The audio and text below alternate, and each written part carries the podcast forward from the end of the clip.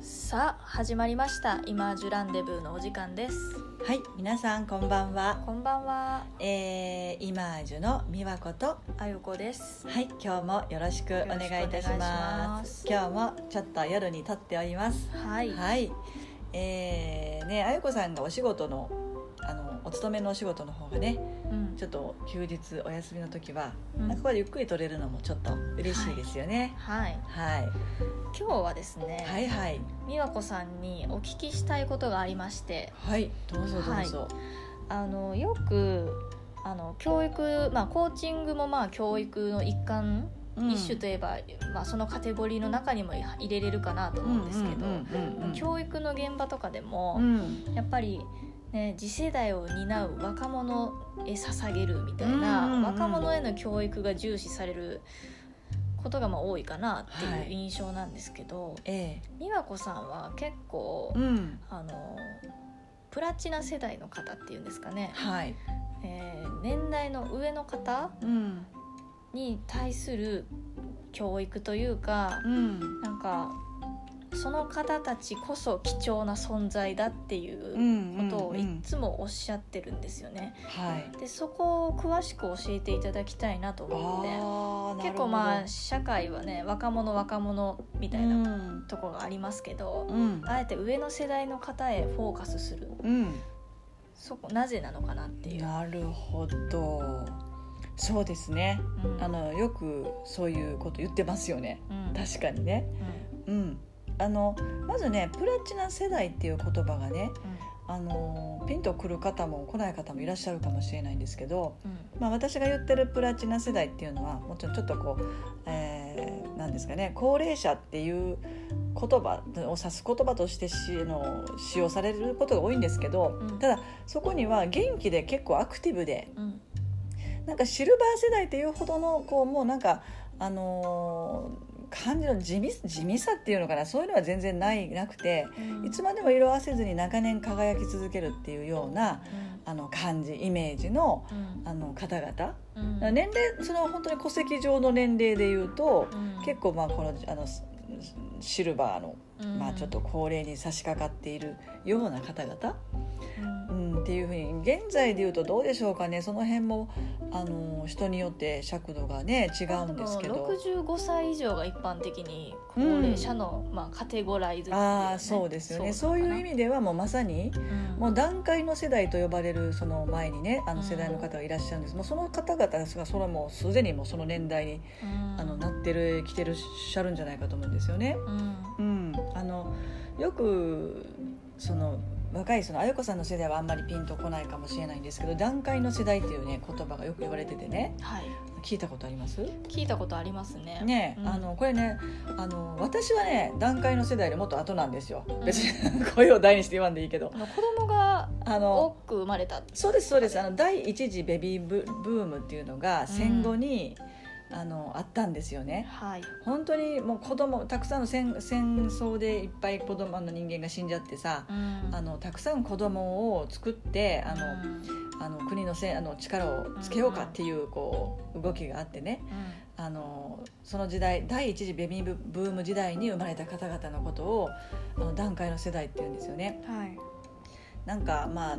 今で言ったら65歳ぐらいから74歳の間って書いてあるのかなとかなんかあ違うのかなんかそのちょうど昭和22年から昭和24年生まれのことを言うらしいんですよ、へうえ、ん、なんかその3年間でめちゃくちゃ子供が増えたんですって、なるほうん、でこの時期の人たちっていうのはうんやっぱり高度成長期、ど。うんあの戦後の高度成長期とかそういうバブル景うん気その当時のを体験してるし、なるほど。まあ、ある意味いろんなゆがみあの揺れ揺ら揺らぎのある時期にいらっしゃった方々なので、はい。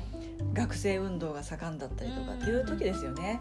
うんうん、でこの世代の方々をとって結構いろんなことが言われたりさ否定的なことが言われたりとか、まあいろいろあのまあねあるじゃないですかそのものの見方がね。うんでそれよりもさらにもうちょっとあの上の感じ私の感じではプラチナ世代っていうのはもうちょっと上だけど、うんあの結構元気にこう生き生きと色褪せずに行こうとしているような感じの人たちっはい。ていうイメージなんですよ。うんで、えーですが年齢だけでこう見ちゃう傾向がどうしても世の中あるでしょ、うん何歳以上はもう老人やみたいな、はねいあります、まあそれはしょうがないんですけどねある程度はね、うん例えば何歳以上はもう定年であるとか、うん、何歳からはもう高齢者だからあのシルバー払わなあかんのこの車の運転もいろいろな制限がかかってきたりとか、当然まうんうんああのあるじゃないですか。は置いていくというと年を取れば取るほどい、うんその活発な社会あの新しいものを生み出すような社会の中から外れていくようなうんイメージがうんどうしてもついちゃうわけですよね。うんでそれはみんな当たり前やん年いくねんから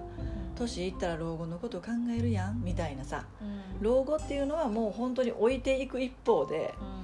ううん、自分から何かを生産する意欲とかん働きかける力ももうないなくなっていく一方だとうん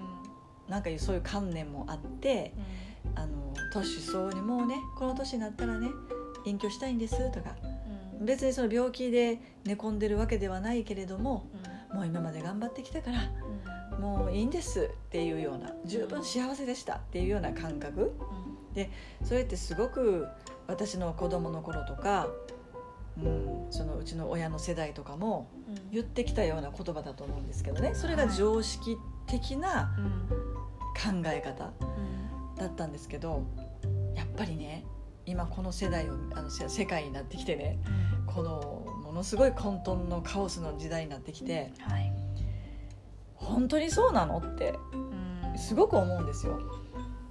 だってぜ、ねあのこれから日本は高齢化社会超がつくほどの高齢化社会って言われててうん若い人が減ってて年寄りがどんどん増えていくっていう実際に現実がある中でそのいわゆる都市っていうその年齢で、どんどん生産性を失っていくのが当たり前みたいなうんうんあの考え方うんとかそのマインドとかがうんあの刻み込まれてる人たちうんっていうのは本当はめちゃくちゃ力を温存してんのにその観念がある上に、うんがゆえにう、んもうなんていうの諦めモードになってるっていうかさ、うんうんだってその方々の人数だけ言ったってすごいわけじゃないですかうんはいじゃあその人たちがめちゃくちゃ目覚めた場合うん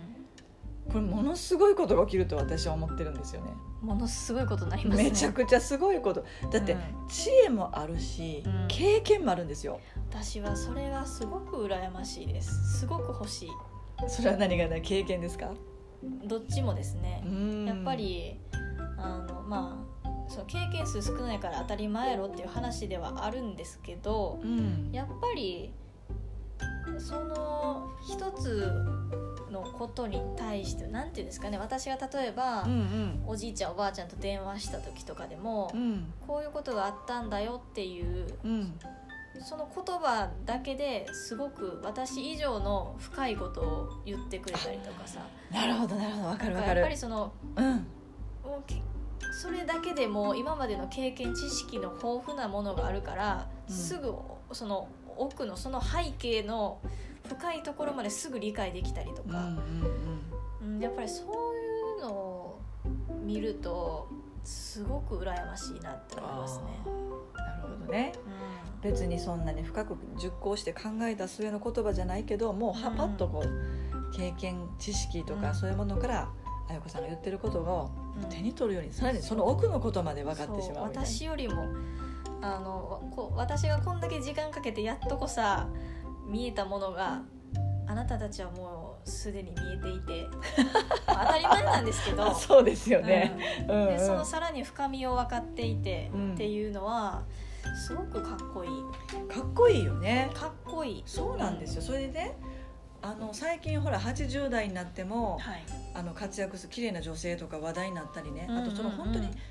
50代60代でもねめちゃくちゃ若い人とかいっぱいいるでしょ見た目。いやもう最近年齢不詳ですよねみんそなうですよ、うんでそれが、まあ、もちろんその姿形がそうだっていうこともそうだけど、やっぱりマインドって言って脳と心の使い方なんですけどね、はい常々言ってるそのもう私たちはもうええねんっていうねもうこの年やからっていう発想がせっかくのなんか発想を全部こう閉じ込めてしまってると思うんですよね。でもお世話に人にお世話になるしかないっていうでもやっぱり誰か誰にも迷惑かけたくないからこうしとくべきであるとかそのものすごく狭い選択肢の中でなんかただただ火をこう送っていくっていう感じがっていうのかな、うんそれを受け入れてししまわざるを得ないような観念そこがいや本当にそうなのかしらっていうところをね自分の可能性って実はまだまだそんな年は本当に関係ないじゃないですか関係ない本当にコーチングで言うとところで全く脳にそういうのは関係ないからこのプラチナ世代その本当にそういうことはもういいねんって思っちゃってる人の中にもねまだまだ輝きたいと思ってる人もいるし、もちろんもうそういうふうにしてるらっしゃる方もいるんですけど絶対数から言ったらあのもういいんですあの静かに最後を迎えたいですみたいなね、あのっていうマインドがその臨場感が現実を生んじゃうんですよね。だからここをちょっと若い世代とは高度なんですよだって肉体は実際衰えてるから体力的にはしんどいのはこれ間違いないじゃないですか。それはそれは否めないですよね体が古くなるからね、でもその分知恵と経験がとんでもないわけですよねもうその強みはね、うんうん誰にも奪えないものじゃないですか自分が体験してきたことって、そうう、ん、そそうれは本当にすごいことでただそのベースがある方々が過去思考になってたらう、んもうもう本当にもったいなすぎるっていうか、うんうんそれを未来側にどんな風にでも応用もできればう本当に90でも100でもゴールセッティングは本当に望めばできるしんうんもちろんそれも自由だからね絶対しなきゃいけないことじゃないんですけど、なんかその命の炎みたいなあのものを燃やし尽きるというかねうんまでの力ってまだまだ絶対あるなと思うし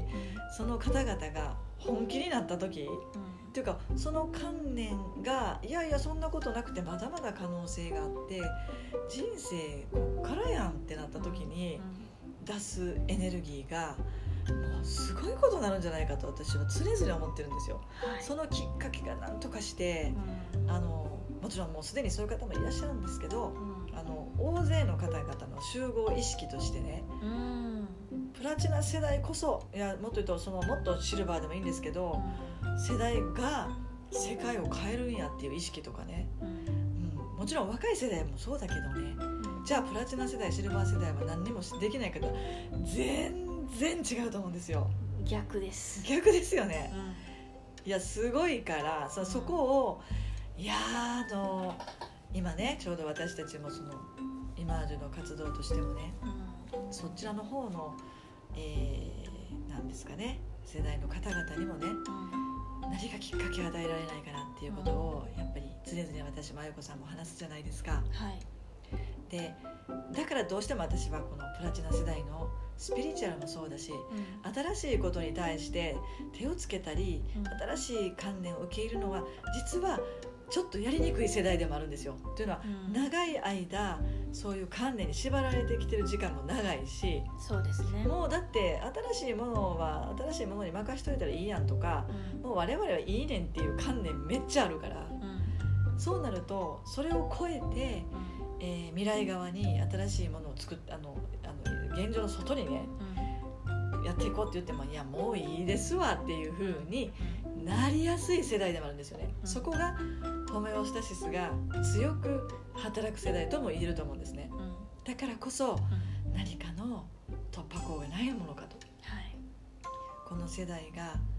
目覚めてしまったらうん日本すごいことになるよっていうふうにうん実は思っておりますいや本当そうですよねいや私ももうねそんなの決してあのこう年齢上では若くないですけどでも気持ちはもう23やからうんあゆこさんの一個年上やと思って ますでもそれぐらいのなんかこう笑える勘違いぐらいのこのうん良い意味でのねあのそういうはは年半分で生きてみようかなみたいな、あの感じって脳にとって実は良かったりするんですよ本当に臨場感が高ければ高いほどそれを現実化するもの引き寄せるし方法論が見つかるでシルバーであればあるほあるなりの見つけ方があるプラチナ世代の人なりの見つけ方があるんですよねそれは私たちがどうあがいても見えないものが見えているってことですよねいやー本当にかっこいいですねだからそういうことのね何かきっかけになりたいなーなんてちょっと思ってるわけですよねまあ自分もねそうなっていくわけですけれども、うんうん、だからもう本当に年齢関係ないうんこれは本当に声を出して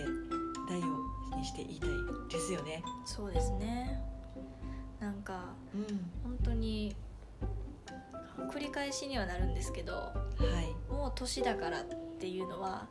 逆で、うんその年を取った分だけそんだけ強みがあるって思ってほしいですよねいやもうマジでそうで実際ほそんうとですもんね。そだけ誰にも奪えない体験知識うんを持ってるっていうことは本当にすごいことで私は本当にまだまだねたあまりにも体験数が少ないので何でも時間がかかるんですよ、 そうですうん、なんかやっぱりあの私は本当にコーチングに救われて感謝してるんですけど、うん、体験数が少ないうん、私体験数が少ない自分がコーチングを知ったことによる盲点もすごくあるんですよね。まあ確かにね。あのうん盲点っていうのはあの完璧に外れることはないのでうんあの当たり前っちゃ当たり前かもしれないんですけど、うんそこでまあ苦労があるんですよね。うんうんうんうんであんまり他に私のよおと同じような境遇の人も母数的には少ないのでう、ん結構こう自分の盲点が他の人となんだろう分かるよって共有してくれる人がいないというか、ん分かりなんかこいやの感じ分かりますかわねかります。わかりますなんかううあんまり自分と同じような境遇の人がいないのでもう自分の盲点を見つけにくかったりとかするというかうん孤独どっか孤独だったりするっていうのがあってうんで特に結構時間がかかったりとかうん経験数があればこの言葉もすぐに分かるんだろうけどそれがないからあのかなんか変な解釈をして遠回りするみたいなとかねすごいあるんですよいやね。それはでもねあゆこさんねいやもう素敵なシェアですけどねだから素晴らしいみたいなその遠回りが経験だったりするし、うんで逆に言うとね私たち世代からしたらあゆこさんの世代のことなんかめちゃくちゃすごいと思ったりすることいっぱいあるあるしねやっぱないものねだりですね。だからお互こいさお互いやっぱりそれは、うんあのそでこの話をれは聞いた人はなそんなことないやんって思うと思うんだよ。うんで自分のことはやっぱりすごくこうできてないと思う思 うしだからあのお互い盲点盲点だらけうんそうスコトーマだらけでやっぱり触れ合うことでうん本当にスコトーマを外し合ってるのが人生だったりするんですよね。確かに。そうでだけどそういう意味での知恵知恵者っていうか賢者なのがやっぱりあのこの日本の戦後を生き抜いてきた人たち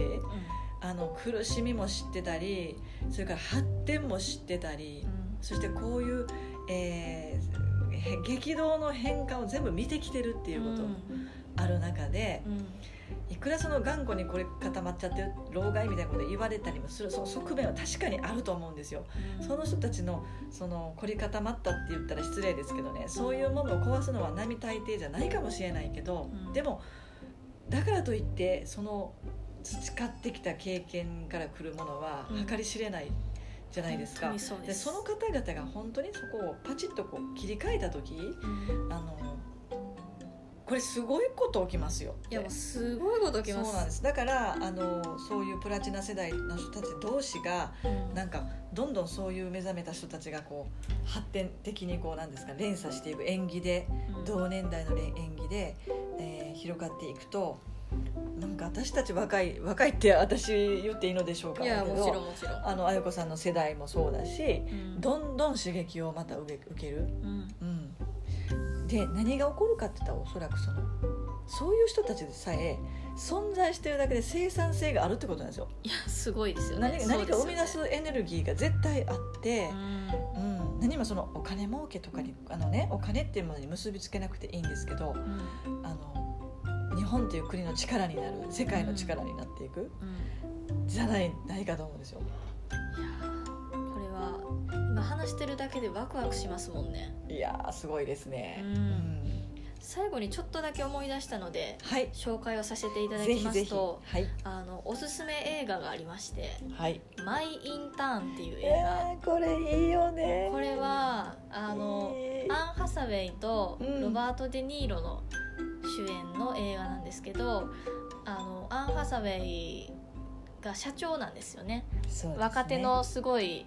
あの優秀なんて言ったらいいんですかね、まああの新しい世代の敏腕社長みたそうそういな感じですね。そこにあ何歳の設定だ60歳とか65歳だった多か分な六十五歳以上やったかな。 70歳やった七か十な歳だからなんかそじゃのあまあその、うんまあ、シルバー世代のロバート・デ・ニーロがそこにインターンとしてそうそうそうそうのアンサウェイの会社に行くっていう映画なんですそけうど入社するんですよねめ。ちゃめちゃこれ大好きな映画でこれはぜひでそうす。その映画の中でもセリフとして「まだ私はどこかでまだ自分はやれるってどっかで思ってるんだ」っていう話をしてて。うんでなんて言ってたかななんか音楽家は自分の、えーな中に音楽が消えた時に終わるっていうけうわど私の中にはまだ音楽がな残っっててるるんだみたそういなそうそうことを言うんですよ素ね。敵ですよこね。の映画はめちゃめちゃおすすめですね。なんかねあの世界観まあ、ロバロバート・デ・ニーロもうん結構こう、マフィアの役のイメージある けどあのねインマイ・インターンのねベンっていう役ですけどうん紳士で素敵ですよすっねごいし素敵で本す。当に素敵ですこの映画はあの本当に違う世代から学ぶことがたくさんあるっていうね、うんうんうんで共存できて助け合えるしあの尊重し合えるうんうんっていうことを本当に描いてるなと思うんで、うん